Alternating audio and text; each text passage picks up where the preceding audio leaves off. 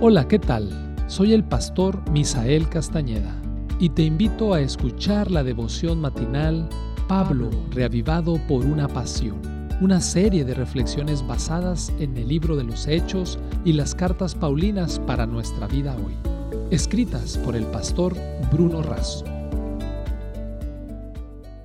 Qué alegría saludarte el día de hoy mi nombre es Evelyn Bukovets, estudiante de la carrera de Comunicación y Medios.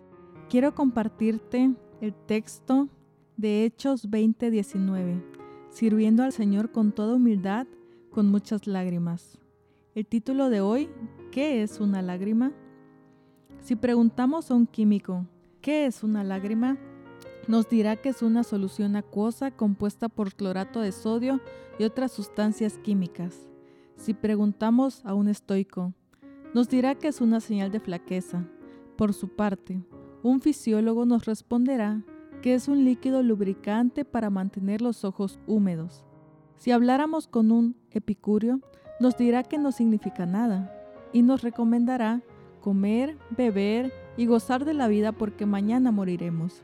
Ya sea que consultemos a unos o a otros, la realidad es que las lágrimas existen y, aunque no todas expresan angustia o dolor, muchas de ellas nos hablan de un corazón herido, de un hogar deshecho, de una salud quebrantada, de un recurso faltante o de la pérdida irreparable de un ser querido.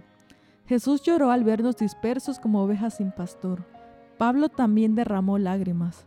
En realidad, sirvió al Señor con lágrimas.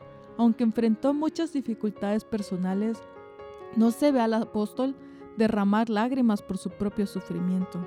No obstante, sí lo hace por ser perseguido y enfrentar una fuerte oposición a la predicación del Evangelio, y cuando se angustiaba por las personas que necesitan aceptar el mensaje de Dios y ser convertidas.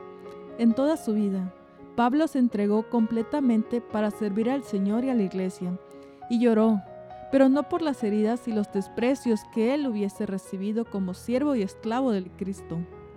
Lloró por sus hermanos judíos que rechazaban la salvación. Se apenó por las piedras que colocaban en el camino de la verdad. Sintió dolor por todos aquellos que se perdían. Experimentaba tristeza por la dureza de los corazones humanos.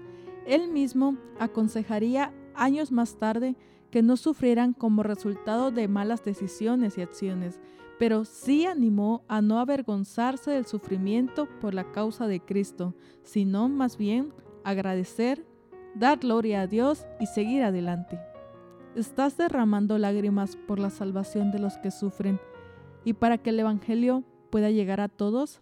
Sigamos el ejemplo de Pablo, tal como lo describe Elena de Guay, predicando el arrepentimiento, el retorno a Dios y la fe en nuestro Señor Jesucristo, se encontraba con los hombres en sus hogares y les suplicaba con lágrimas declarándoles todo el designio de Dios. Y recordemos Salmos 126, 6, porque irá andando y llorando el que lleva la preciosa semilla, pero al volver vendrá con regocijo trayendo sus gavillas. Que tengas un feliz día.